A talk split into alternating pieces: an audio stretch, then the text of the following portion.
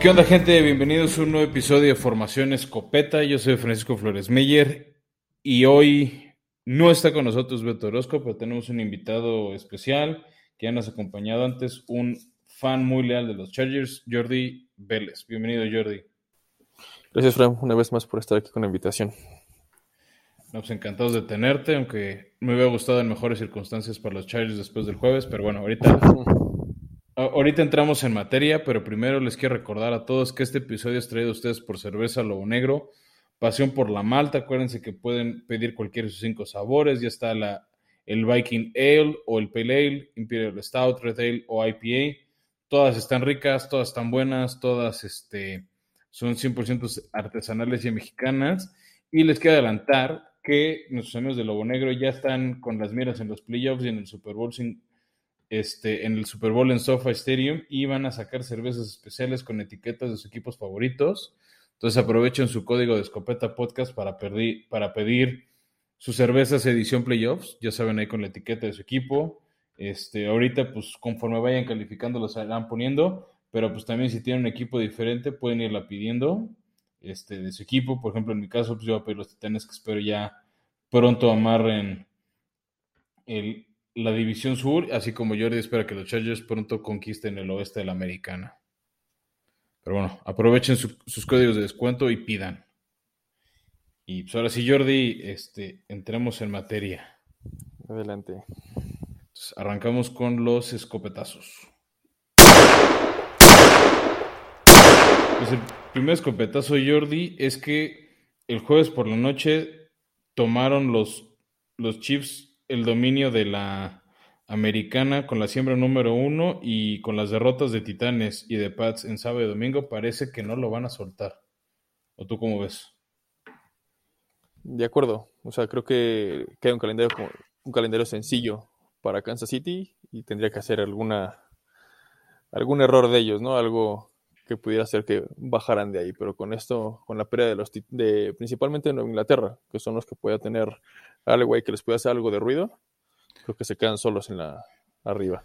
Pues incluso los mismos titanes que les ganaron hace ya suena una eternidad en octubre, esa, esa casi blanqueada de 27-3, si llegaran a tener la misma marca, pues Titanes les gana el desempate por el duelo directo. Pero si Titanes dejaron una oportunidad de oro. Con el hospital que traen y demás, no. Las últimas semanas no los he visto como muy no, nadie, ni, nosotros. Si te metes a, los grupos de fans de Titanes, o sea, lloran y ponen más veladoras que, la que en la Rosa de Guadalupe para que ya regrese Henry y JJ Brown, ¿no? Porque no hay ofensiva sana y se notó en esa rota contra Pittsburgh, que ahorita la tocamos.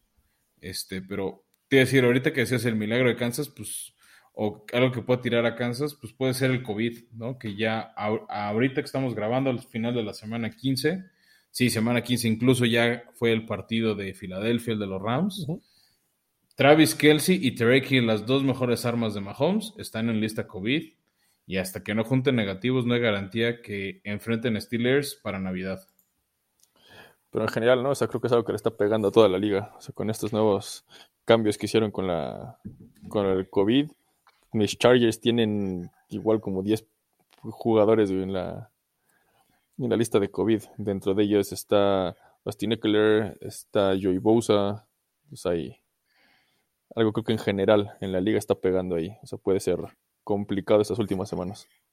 Sí, claro, pero por ejemplo hay equipos como Pittsburgh que ya pasaron por eso, ¿no? O sea, por ejemplo, TJ Watt creo que ya le dio dos veces en este en esta temporada COVID, o sea, ya se ve poco probable que le dé una tercera o que de plano no junte los negativos para no estar en, en la semana 16 que ellos van a jugar el domingo 26 de diciembre, ¿no? Entonces, no, no me atrevería a darle todavía la ventaja a Pittsburgh, o sea, salvo que digan, ah, Mahomes también tiene COVID y no juega. Entonces ahí sí, sin, sin, sin los tripletes de Chiefs, sí puedo ver el milagro en favor de, alguien más en la americana. Podría ser, pero el señor Andy Reid siempre tiene unas bajo la manga y puede hacer maravillas también con quien esté al, Ah, no, claro. Y una prueba para mí clara fue, o sea, ese partido de playoffs contra los Browns, que con Mahomes conmocionado, de todos modos sacan el partido, ¿no? Este. Y, la y también tengo que reconocerlo, la defensiva de, de Chiefs ha mejorado y pruebas que yo también creo que culparía un poco a tu coach. Es lo que primero te quiero preguntar antes de llegar al fondo de la cobertura es esos errores de, del jueves de en cuarto gol, tercer gol, no sé si después le van a, a, generar pesadillas a los Chargers. Pero entiende el por qué lo hizo. O sea, como exjugador y viendo lo rápido que puede anotar regresar a Kansas City, entiendo el por qué lo hizo. Entiendo por qué jugártelo un tercera, una cuarta y no una sola ocasión.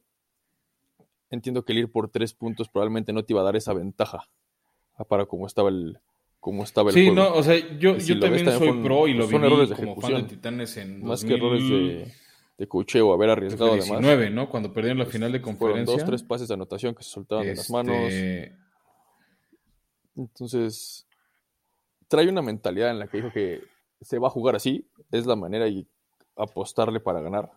También tenemos un, pateador en el cual no, no confían mucho, tenemos unos años teniendo ese problema con los pateadores, pero creo que un poco más, va un poco más allá, o sea, creo que va un poco más en la, idea de si quiero ganar, tengo que ganar de la mejor manera, de tres puntos en tres puntos pesan hoy en día, ¿no? O sea, si tú ves al cierre del juego, pesan porque pueden, pueden incluso no haber sido tiempo extra. Pero en el, en el momento, creo que fue una buena decisión. O sea, yo, yo estoy de acuerdo con la decisión de tener que ir porque es una obligación de la ofensa estar en zona roja y tener que sacar siete puntos. No puedes estar en la yarda uno o dos y conformarte con tres. Además que un equipo que es tan explosivo y te puede anotar en minuto, minuto y medio, ¿no? Puede regresar el juego. Claro, y, viéndolo en otro partido, es lo que a mí también me duele, ¿no? O sea, Titanes, por ejemplo, que perdió contra Pittsburgh y una posibilidad media de amarrar playoffs, pues fueron esos errores, ¿no? Porque tuvieron cuatro entregas de balón importantes y de hecho la defensiva de Titanes frenó a Big Ben a que provocara tres puntos. El problema es que, como dices, si ofensiva no generas, este, pues de, nada sirve eh, esos frenos defensivos. Y de hecho, eh, Jordi Pérez que me de partido a ese de Pittsburgh. Big Ben rebasa al gran ídolo, bueno, no sé si gran, pero fue ídolo en su época en los Chargers, Philip Rivers, como el quinto coreback con más yardas por aire. De hecho, pues Philip Rivers es de la misma generación de draft que Big Ben. Ya Big Ben por lo menos duró un año más que él y apenas este, logró rebasar lo hecho por Rivers tantos años con Chargers. ¿Tú crees que los dos son de Salón de la Fama o no? Uf. Rodlesberger tiene a su favor ese supertazón, ese anillo de supertazón que va a... De hecho, dos anillos, ¿no? Esos dos anillos de supertazón que van a pesar, ¿no? O sea, que, pesan más como todo coreback para llegar al Salón de la Fama. Y Rivers lamentablemente no tiene eso, ¿no? O sea, tiene, tiene jugadas, tiene récords y demás, pero no lo veo. ¿Por qué? Por esa parte, ¿no? O sea, creo que le falta ese anillo de supertazón. Y fue alguien muy inconsistente. O sea, yo como fan de los Chargers lo veía y durante años, no es que pidieras el cambio, pero sí necesitaba alguien atrás, porque el juego grande nunca lo dio. O sea, podía tener todos los récords, no sé, se me, figura mucho como Tony Romo. Tenían todos los récords, tienen juegazos de 450 yardas, cuatro pases de anotación. Y podrían llegar a la última serie ofensiva donde se dependíamos de ellos y viene un intercambio de balón, venía una serie ofensiva donde los pases iban a las nubes, al suelo. Entonces, creo que eso le va a pesar y creo que no, por lo menos, no, no en la primera ¿cómo se llama? En el, primer, first ballot, no creo que vaya a entrar de, de, primera intención, ¿no? Rivers. A Rodesberger lo veo por lo mismo, ¿no? O sea, los récords y pues esos supertazones que pesan.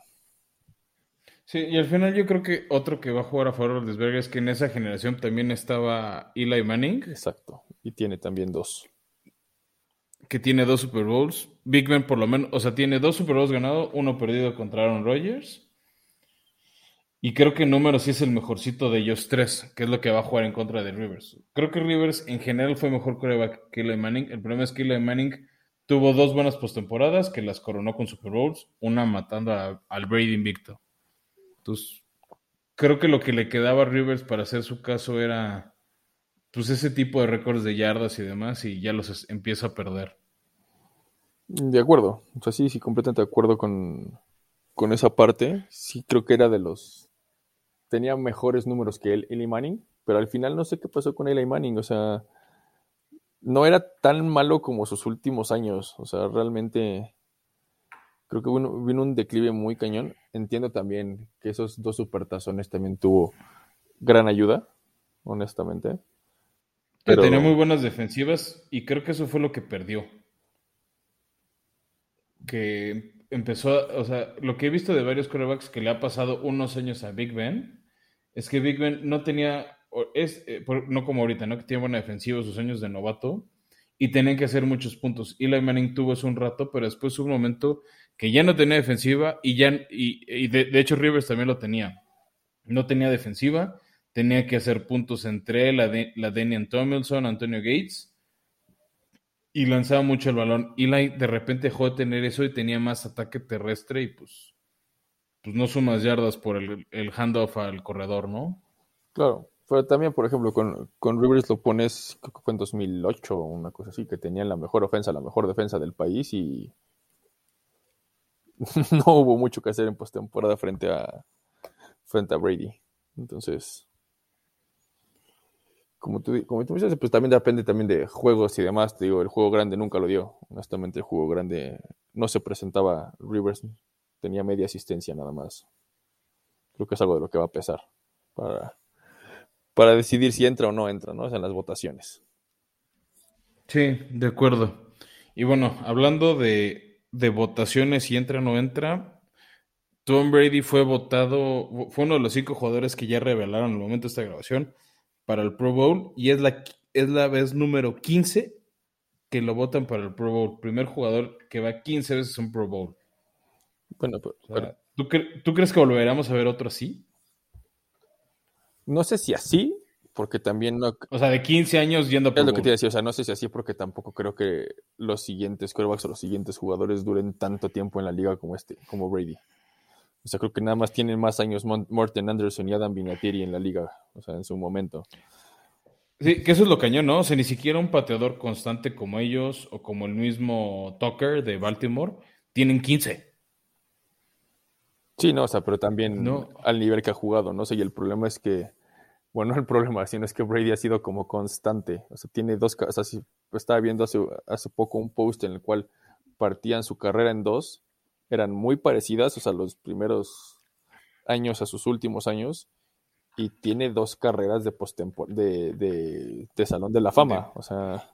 Y, y, por ello veía un caso que sean 13, que sean como sus primeros años de novato cuando tenía buena defensiva, o sea, los, esos primeros Super Bowls de Patriotas cuando debutó, luego una parte intermedia, este, o sea, que acaba por ahí del invicto, o sea, como ese último año, Luego otra etapa que empezaría, más bien, es, más bien que acaba poco antes de esa temporada invicta. Luego otra racha que es la de los Super Bowls perdidos y finales perdidos de conferencia contra, contra Peyton Manning. y, las, y, los, y los primeros Super Bowls, que, por ejemplo, el que le ganó Patriotas a, a Seattle. Y luego una última etapa que es esta como de, de declive o en teoría declive su carrera, que incluye esta etapa en Tampa Bay. Y esa es, o sea, si la divides en tercios, también cada tercio es de, de, Salón de la Fama. Y eso es, es espeluznante eso. Es que es, es, una máquina el señor, o sea. O sea, hablaba con mi papá y decíamos que luego lo comparan, ¿no? Es que nunca, nunca va a ser mejor que yo Montana o X, ¿no? O sea, comparan como ciertas cosas. Y es un problema querer comparar tantos años de diferencia.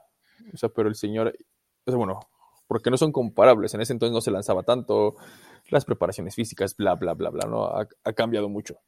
Pero el señor ha tenido, prácticamente estado como en tres generaciones de, de la NFL y sigue siendo los que está hasta arriba. O sea, no importa qué le pongas, no importa qué, cuál sea el cambio, si cambios de reglas, cambios de velocidad, ahí está. O sea, Creo que este año es de los años que más lo he visto correr y conseguir primeros y dieces. Y el señor no se mueve en nada, pero es un hambre de demostrar o de querer seguir ganando, que creo que es lo que lo mueve principalmente, ¿no? O sea, ese ganas de, demostrar que aún puede. Sí, es decir, y aún así se mueve más, por ejemplo, que Big Ben, que es más joven que él. Eso sí, Brady creo que está más delgado y atlético que Big Ben, al menos comparado y se mueve más. Y, lo único malo para Brady es este que ya salió su kriptonita, ¿no? Que son los, los Santos de Nueva Orleans de temporada regular, que lograron la primer blanqueada a Brady en 15 años. O sea, creo que hay más corebacks que tienen blanqueadas. Por ejemplo, también veía que en los últimos siete partidos, no me acuerdo si son siete u ocho partidos de temporada regular, Derek Henry, por ejemplo, tiene la misma cantidad de pases de touchdown que Trevor Lawrence. Y Derek Henry lleva lesionado como seis semanas. ¿No? Bueno, pero. O sea, qué cabrón. Está cabrón un poco comparar ahí. O sea, con Trevor Lawrence tiene. No nada más no tiene un buen equipo, sino en general creo que todo lo que había y todo el bullshit que había con, con Mayer, creo que arrastró a todos, ¿no? O sea, y creo que ni siquiera le dio una oportunidad a, Trevor Lawrence de demostrar si estaba hecho o no estaba hecho para la NFL, ¿no? No, no, no, claro, por lo que me refiero es, o sea, por ejemplo, un cuate como Trevor Lawrence que no tiene piezas y eso, este, pues eh, puedes creer que lo blanqueen, pero lograr una racha de 15 años, porque fue por ahí de un este, 10 de diciembre cuando los Delfines de Miami blanquearon por última vez a Brady en 2006, la anterior habían sido este, los Bills de Buffalo en un ya muy lejano 2003, habían sido los últimos equipos en blanquear a Tom Brady. ¿No? O sea, también es, o sea, pensando en eso que decíamos, ¿no? De tercios o, cachos de carrera este, de playoffs, pues ahí hay 15 años donde siempre hacías puntos, ganabas o perdías, pero comandabas ofensivas efectivas. Y esta defensiva de los Santos de Nueva Orleans con coreback suplentes están logrando turbo vacunar a Tom Brady. ¿eh? O sea, lo que me sorprende es que nadie ha estudiado bien la cinta de lo que ha hecho bien Nueva Orleans. Que de plano también se meten a pelea de postemporada, ¿no? Claro, creo que un poco más también hay gente cuando con el, nombre pesa, ¿no? O sea, muchas veces el que se pare Tom Brady en la cancha, a los otros equipos les pesa. O sea, los Chargers fueron un equipo a los que les pesó durante años el enfrentarse en postemporada o el enfrentarse en temporada regular contra los Patriots. Era prácticamente imposible que les ganaran. O sea, y teniendo muy buenos equipos y diferencias de 20, 30 puntos. O sea, no sé si es miedo, respeto que pase con, Brady, pero creo que veo, es una constante, ¿no? A lo largo del tiempo. Creo que es lo que ha encontrado los, los Nuevo Orleans. O sea, no tiene nada que perder. O sea, salen a apostar, salen a jugar, salen a faltarle al respeto, ¿no? A, Tom Brady y pues, este resultado, ¿no? Como, como mencionas, la primera blanqueada en 15 años. Sí, y, y además de la primera blanqueada, ahora Brady, bueno, Brady puede presumir que le ha ganado a los 32 equipos. Con 31 de ellos tiene marca, bueno, con 30 de ellos tiene marca positiva de más juegos ganados que perdidos. Con un equipo que es Denver tiene marca de 4 ganados y 4 perdidos.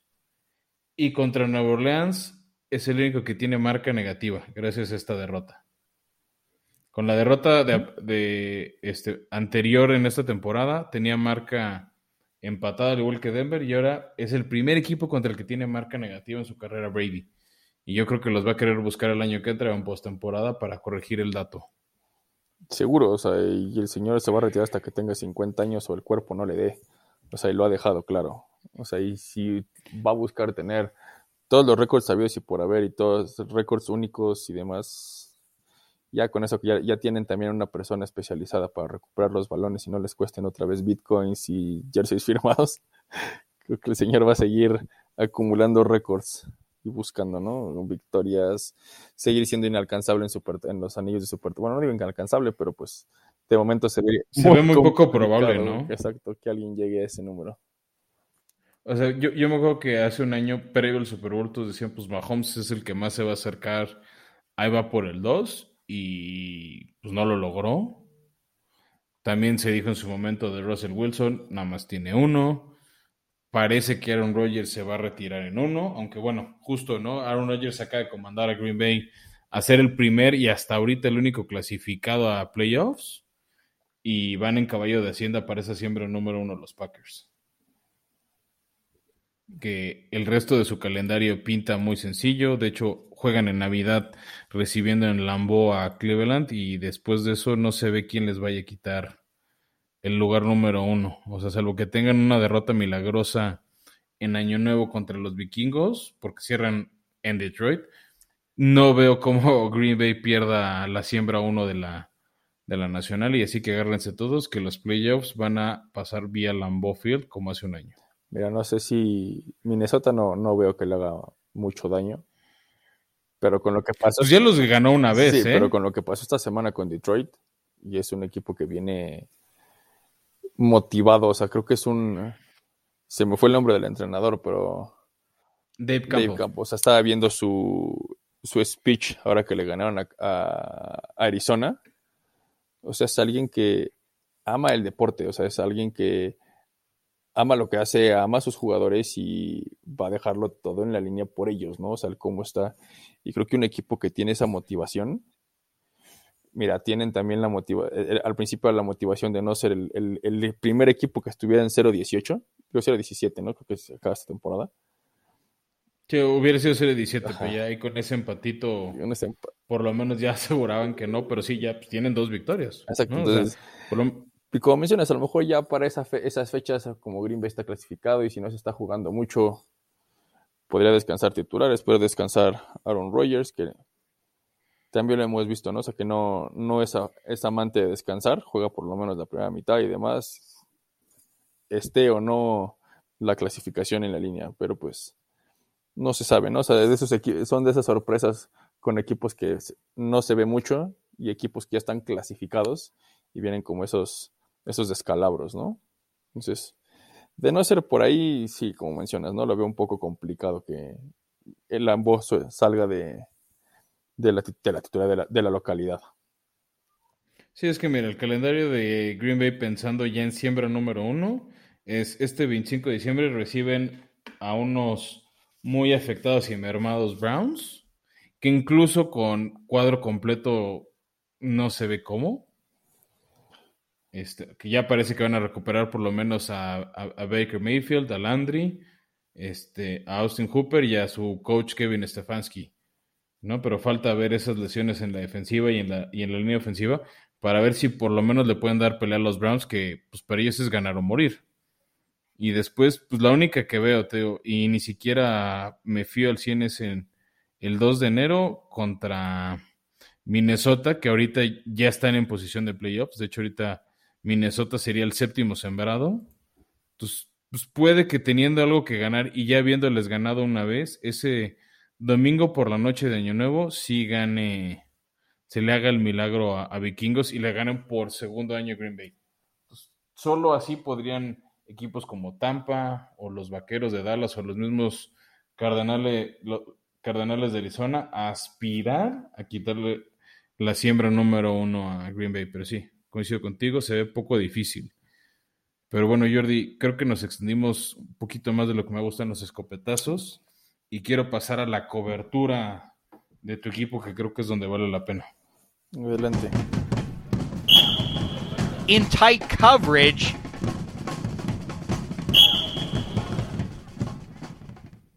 Pues bueno, tenemos esta sección de cobertura especial. Tenía un rato que no la hacíamos.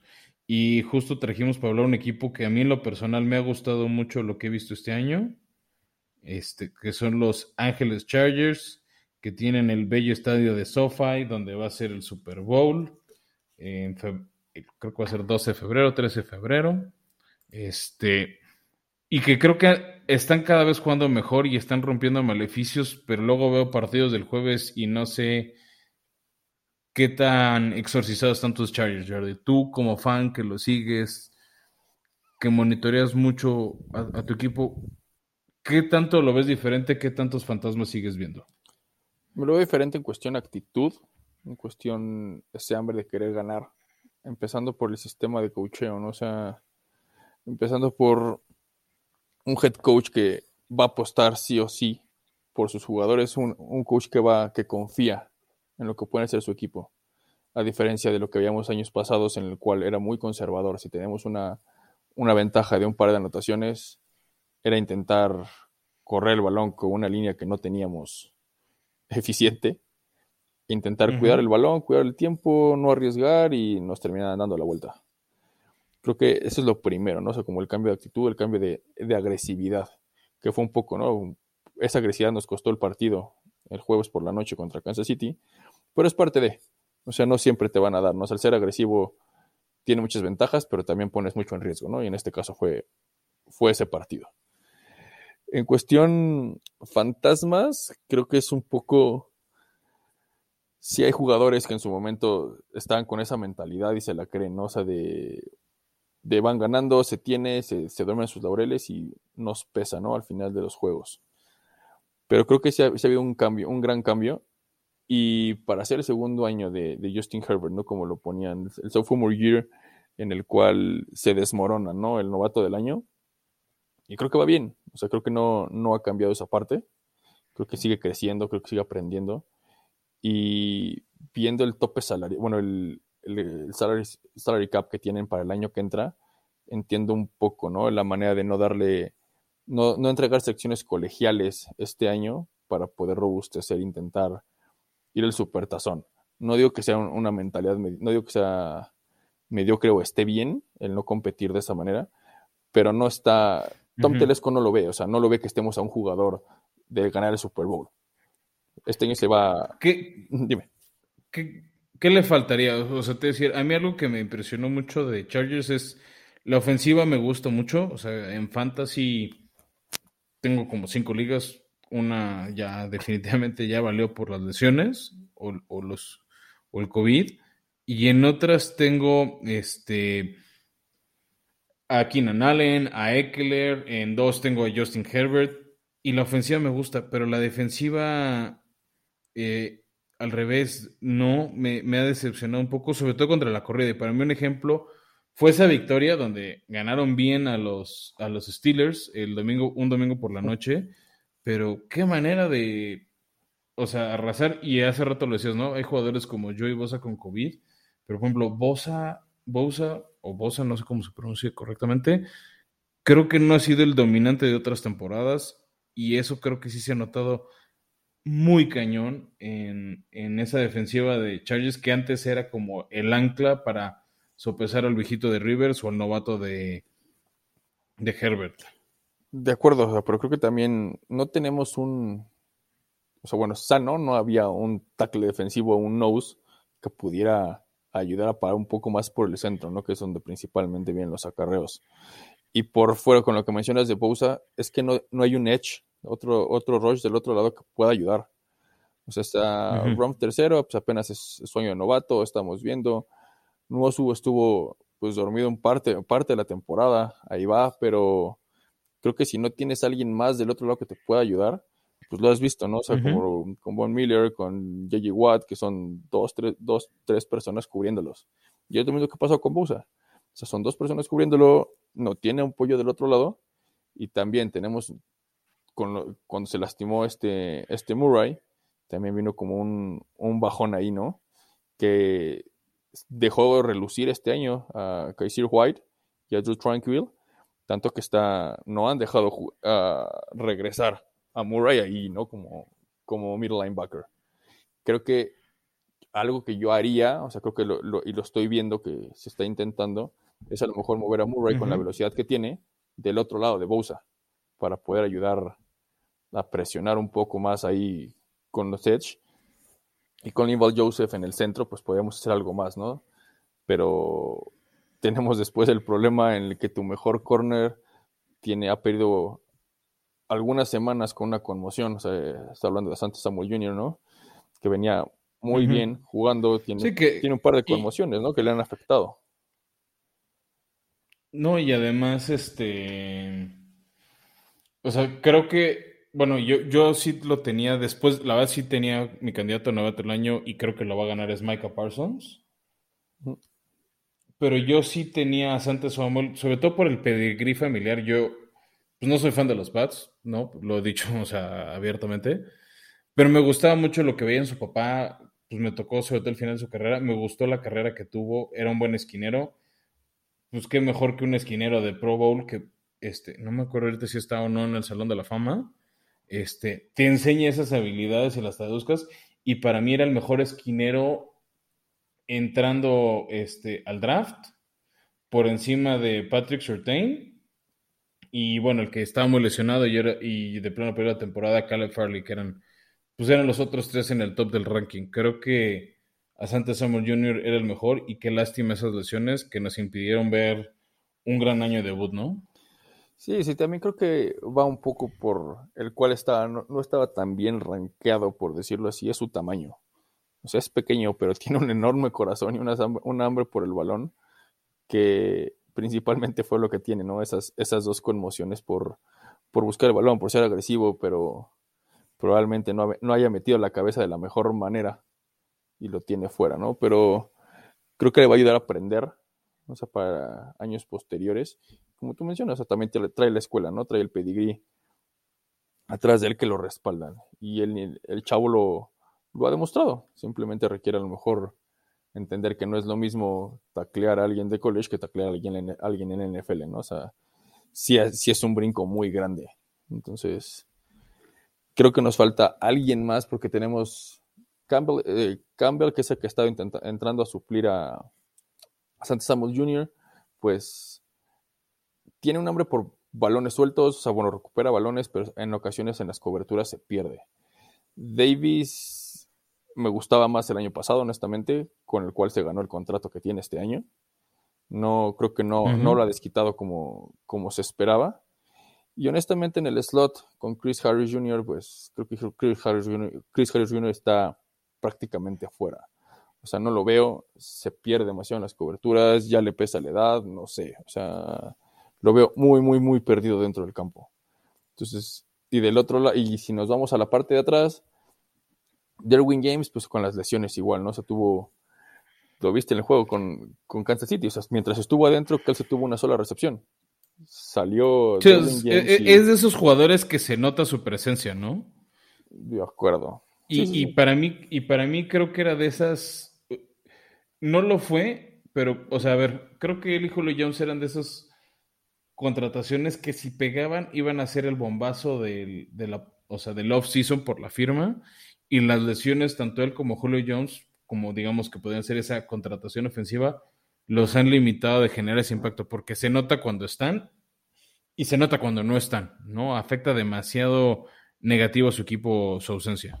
Claro, y atrás tienes a dos, a dos, a dos free safeties que también tienen poco en la liga, hablando de Alohi Gilman, que en esta ocasión está lesionado también, y a Nasir Adderley, ¿no? Con Nasir creo que estaba empezando a crecer, empezando a ubicarse, pero tiene errores que creo que ya no puedes tener en tu, en tu, segundo, segundo año, si mal no estoy. O sea, esas recepciones, pases de 50 yardas en el cual se, se, engolosina por el balón y te pasas y termina siendo la mejor recepción de la semana. O sea, creo que Sí, hay, e-, esos errores como los hemos visto muy comunes, ¿no? Sí, o sea, creo que hay cosillas ahí que se tiene la gente, se tiene el material, pero algunas lesiones parte de la parte del juego, ¿no? Y algunos desacomodos o desajustes, ese, esa hambre del balón o ese, esa intensidad, a lo mejor mal canalizada, que de ser una, una excelente jugada que puede cambiar completamente el rumbo del juego, pues bien, se son errores. Entonces, pues es parte, ¿no? Es parte de, ¿no? O sea, puedes tener el mejor staff, puedes tener el mejor jugador, pero pues esos pequeños errorcitos son los que hay que, pulir, ¿no? Y son lo que hacen la diferencia entre un, entre un equipo nada más de postemporada y ya un equipo realmente contendiente. Ya. Pues sí, y ahora pensando justo, ¿no? De entre pretendientes, contendientes, el calendario de Chargers para cerrar este año es el 26 de diciembre, juegan en Houston, que creo que es turbo ganable. Sí, nos, este y además los toma ahorita con la parte del COVID y demás, pero creo que no debería afectarles gran cosa. O sea, justo eso, creo, creo que no, o sea, contra otro rival de los que pueden enfrentar más adelante, sí sería más complicado. Y precisamente creo que esto no lo va a hacer. O sea, creo que esto les abre la puerta a que sea un partido más asequible. De acuerdo.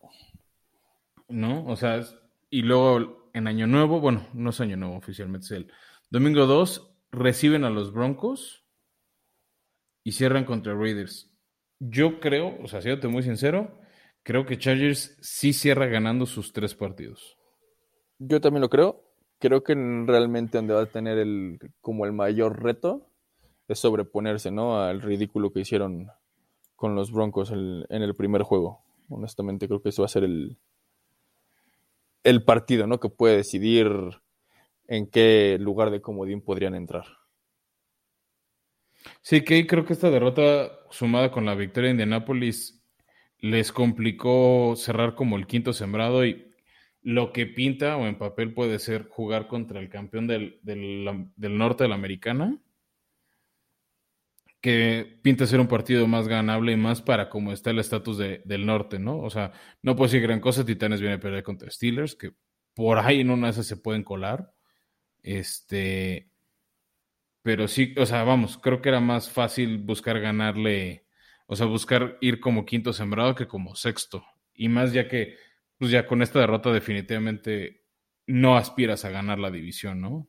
No, de acuerdo, o sea, lo que, lo, que hablaba con, con mi esposa y demás, porque me decía que por qué tan importante, ¿no? El juego de la semana pasada. No, pues es que si ganan se van, a, se van como líderes de la división y, no hay manera que los quiten. Y, no, y no solo eso, te llevas el desempate oficial contra Kansas City. Ahora ya, como, como repartiste victorias, pues te vas a marca divisional y ahí es donde les duele es, esa otra derrota contra Denver, ¿no? Exactamente, lo que decías, así, si ganabas no había, no había manera o no había quien te quitara ese primer eh, lugar de la división, a menos que perdieras el resto de los partidos. Porque como decías, hubieran tenido la ventaja completa sobre Kansas City y así quedaran con la misma marca no había manera. Pero pues con esto se complica un poco la, la mala clasificación y pues va a ser un poco más largo ese, ese camino, ¿no? Si quieren llegar al Super Bowl. Se la tendrán que aventar de visitantes. Pues sí, ni modo, pero bueno, yo creo, o sea, yo creo que todo pinta bien para los Los Ángeles Chargers, pero creo que van a ir este como sexto sembrado y puedo ver por ahí, o sea, justo, ¿no? Que acaben en tercera siembra, ya sea Titanes o en una de esas, dependiendo de las combinaciones, sobre todo esta semana, que van contra Búfalo, los, este, los Patriotas, ¿no? Creo que empiezo a vislumbrar ese juego Los Ángeles en Tennessee, Los Ángeles en Nueva Inglaterra. O sea, obviamente faltan algunas combinaciones, hay que ver qué pasan en estos tres partidos que nos quedan pero como que se empiezan a acomodar las piezas de, ese, de ese modo. ¿Tú cómo ves? O sea, o en una de esas, salvo algo raro, Kansas City, ¿no? Que lo que hablamos hace rato de que se dé el milagro, el tema del COVID, y Kansas City, por ejemplo, pierda esta semana contra Pittsburgh, la 16, porque en la 17, ah, mira, Kansas City va contra Bengals. El cierre de Kansas no está tan sencillo. Estoy viendo que reciben a Pittsburgh en Arrowhead Luego van a jugar en Año Nuevo contra en Cincinnati, que pues está intentando llegar a playoffs otra vez. Y cierran el año los Chiefs en Denver. O sea, tampoco es un calendario.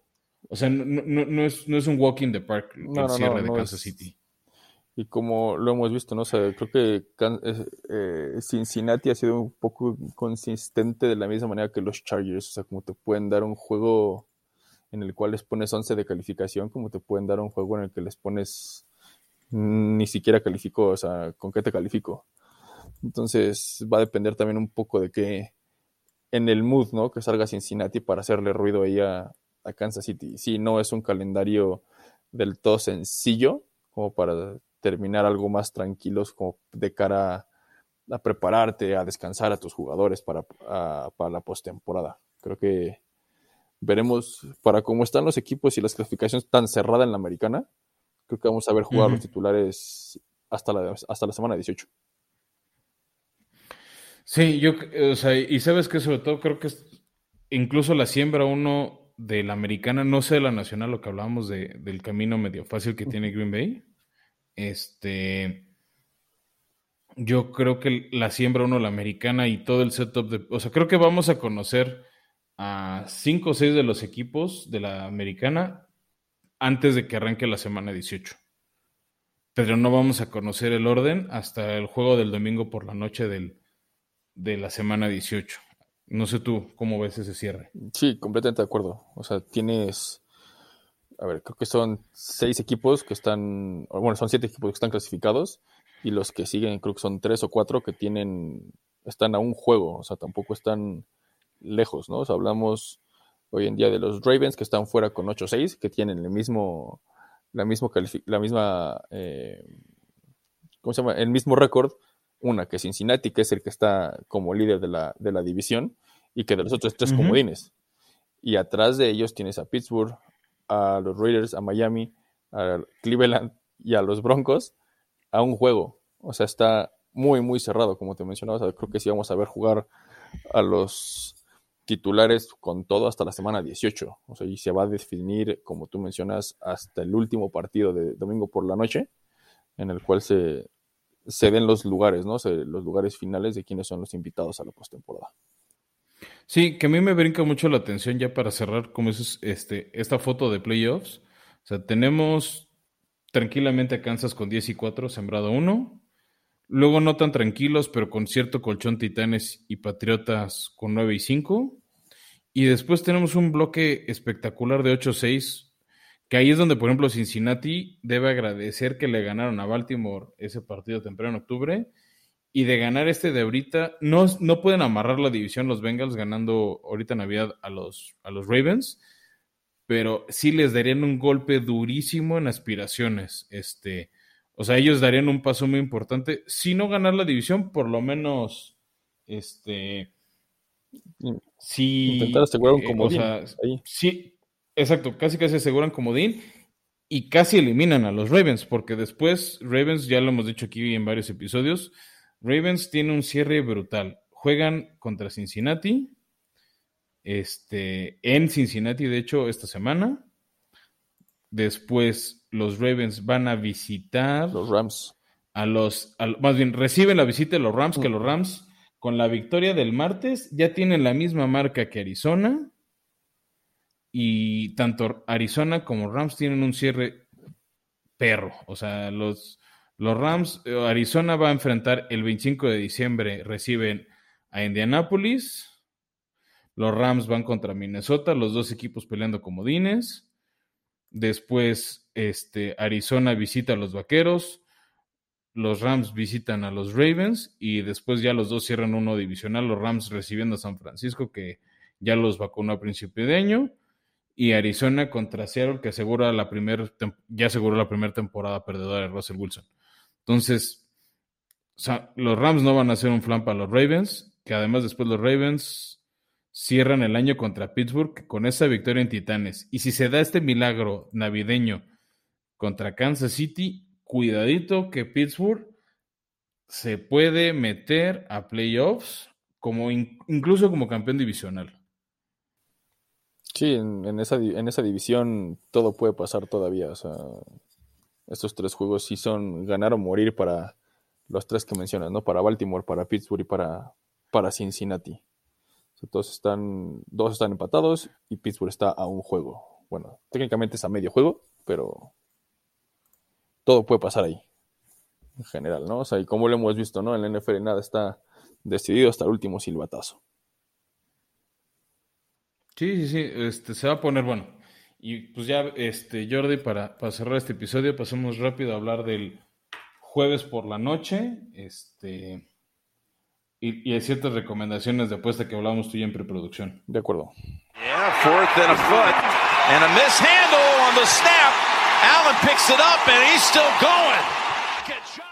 Pues bueno, llegamos, nos, oficialmente creo que es el último jueves por la noche que vamos a tener esta temporada.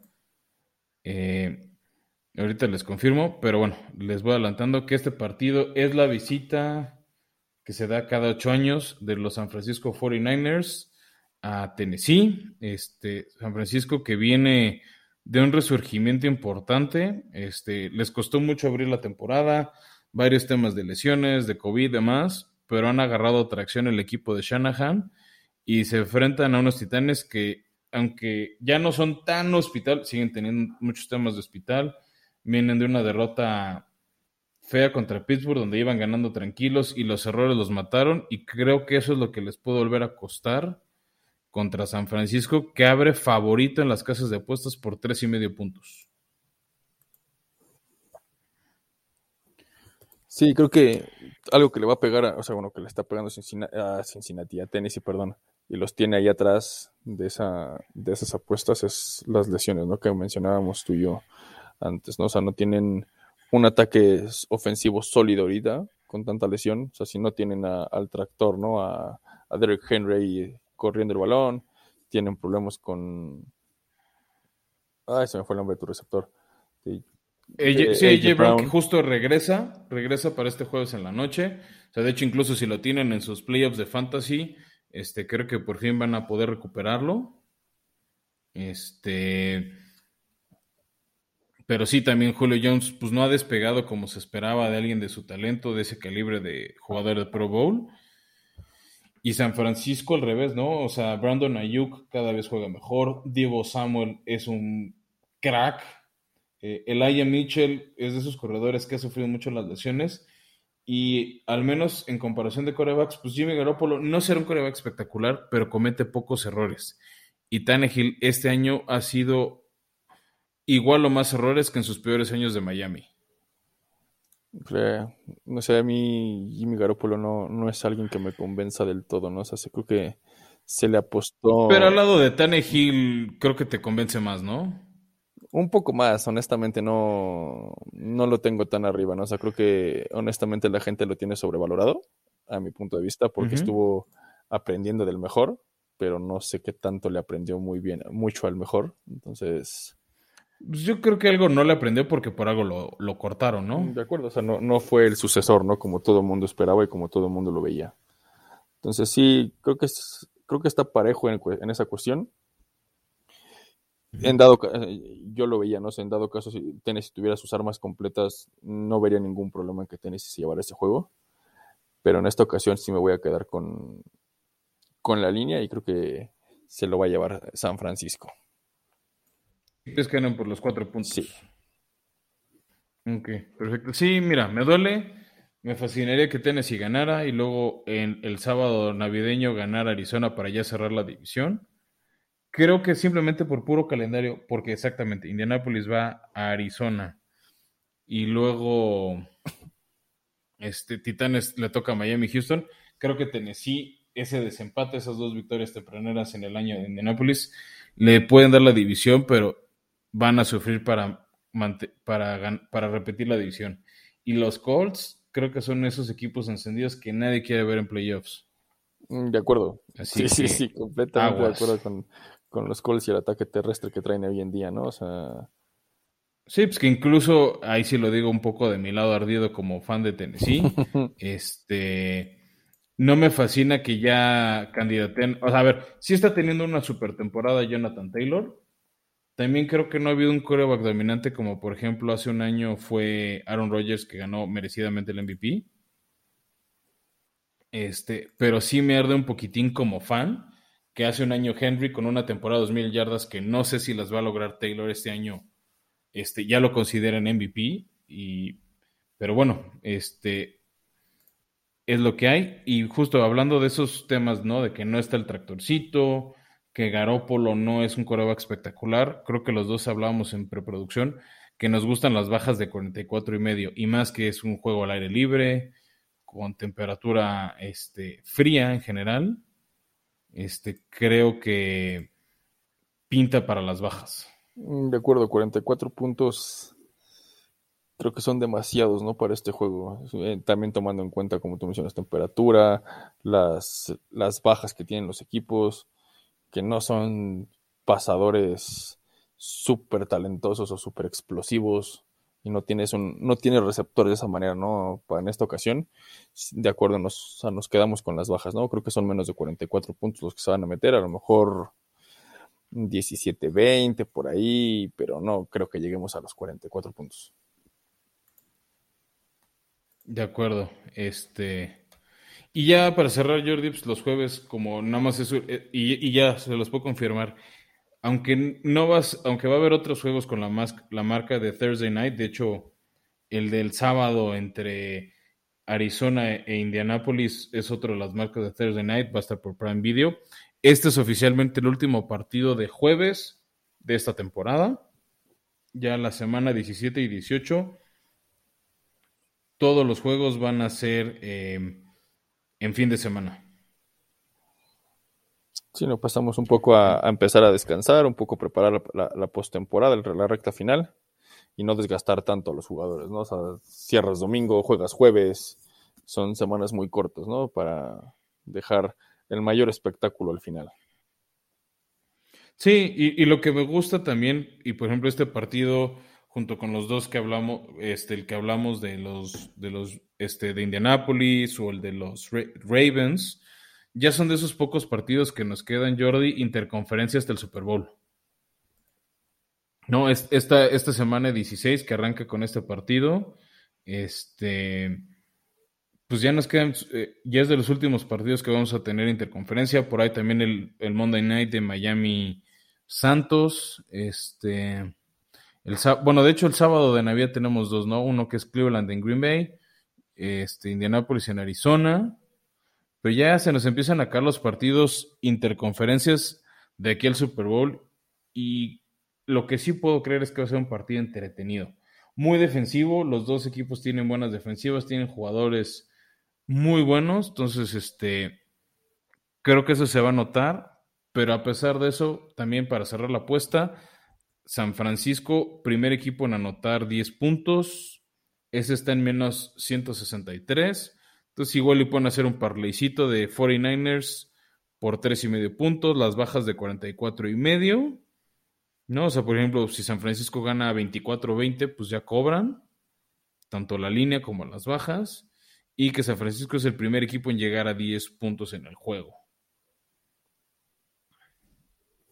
Entonces, no sé, Jordi, si tú quieres agregar algo más, alguna recomendación de apuesta o alguna de estas que dije que no te convenzan a ti. No, no, en esta ocasión estoy de acuerdo con eso. Y no les puedo decir qué pienso de las apuestas o si algo extra, porque no sé, cada que doy una recomendación no da. O sea, puedo tener, puede ser como la línea durante semanas y la recomendación que doy ese día no, no da. Entonces mejor nos quedamos con las que tenemos hasta el momento, o sea, las tres que estamos proponiendo y suerte si van a meterlas. Está bien. Bueno, ojalá me fascinaría que dijeras que sí a todas estas, que esas son las que tú meterías para que se dé todo lo contrario y yo quede feliz para Navidad y mi cumpleaños. Pero bueno, Jordi, este... Que dependen más de eso, que, regrese tu gente que juegue bien Tannehill, más que de, mi apuesta. Mira, si, si juega AJ Brown, creo que hay... Un rayito de luz. Ahí, ahí, está el, rayito del milagro, ahí aparece el airecito de la Rosa de Guadalupe. Solo si se da eso. Pues tienes un par de días para poner la veladora que se dé ese milagro. Sí, que... sí, sí, sí. Pero bueno, este. Pues Jordi, te quiero agradecer mucho el que nos hayas acompañado y nos hayas ayudado a cubrir esta ausencia de Beto, que, con estas fechas navideñas, el compaginar este podcast con la vida laboral, con los compromisos festivos que todos tenemos, pues no pudo acompañarnos, pero pues gracias por darnos ese insight o esa visión que ves de, de los Chargers, que, Creo que volveremos a ver, así como en 2019 en, en playoffs. Creo que no podrán vacunar a Lamar como lo hicieron en su debut, pero igual les toca vacunar el debut de Mac Jones, ¿no? Que también creo que eso ha hecho bien Chargers con los años, que es ganarle a corebacks novatos en su debut en playoffs. Pues Dios te oiga. Sería entretenido este, ver a, a Herbert en, este, llegando lejos en playoffs. Lo va a hacer. Pero creo que va a llegar lejos. Exacto, te decía, no, no, sé si lo vamos a ver en enero o febrero de 2022, pero sí definitivamente en su carrera lo vamos a ver más de una vez. Solo quiero, ver, solo quiero saber si esta temporada 2021 va a ser la primera vez que lo veamos. Puede ser, pero yo apuesto para el año que entra. Honestamente, mi apuesta en, los Chargers son el año que entra con todo lo que, lo que viene. Sí, es luego el tema cuando cambias de coreback, digo de coreback, bueno, de, de coreback y entrenador en jefe hay, este, son pocos los que le pegan desde el primer año y se nota de inmediato ese efecto positivo de ellos, ¿no? Sí, completamente de acuerdo, ¿no? Y creo que, como lo mencionaba hace rato, ¿no? Lo dejó claro Tom Telesco que no está apostando en esa temporada, sino lo que viene el año que entra, ¿no? Creo que tiene 75 millones de dólares el año que entra para, gastar en free agency. Entonces, creo que es a lo que le están apostando, ¿no? a terminar de construir ese equipo alrededor de Justin Herbert con un nuevo sistema de cocheo para en su tercer año aún como en su contrato de novato puedan hacer algo que lo lleve muy, muy lejos. Pues veamos, creo, creo que ya hay piezas, pero sí, la, defensiva, en mi humilde opinión, es todavía un tema a, fortalecer y mejorar. De acuerdo, completamente de acuerdo contigo. Pero bueno, pues, pues le deseamos lo mejor a tu equipo, ojalá, ojalá se les arme, de verdad, este, me caen bien los Chargers, me gustan, creo que tienen de los uniformes más bonitos ahorita que los mejoraron. Entonces, pues el mejor de los éxitos este, para tu equipo y esperamos verte pronto en este episodio. Igual y buscamos traer a, al joven Quintero, que también es otro gran fan de los Chargers, y a ver si coinciden, contrastan o a ver qué pasa. De acuerdo, y cuando gustes, muchísimas, primero muchas gracias por invitarme en esta eh, una vez más, y cuando se pueda, ¿no? Cuando podamos volver a coordinar agendas, sin ningún problema será un honor para mí estar aquí. Súper, pues mil gracias Jordi y ya sabes, esta es tu casa, Formación Escopeta y encantado de tenerte y sí, seguro buscamos armar ahí un debatito de playoffs o, un intercambio de opiniones. De acuerdo, espero la invitación. Muchísimas gracias, Fran. Súper. Muchísimas gracias. Gracias a ti, Jordi. Que estés bien. Igual, bye.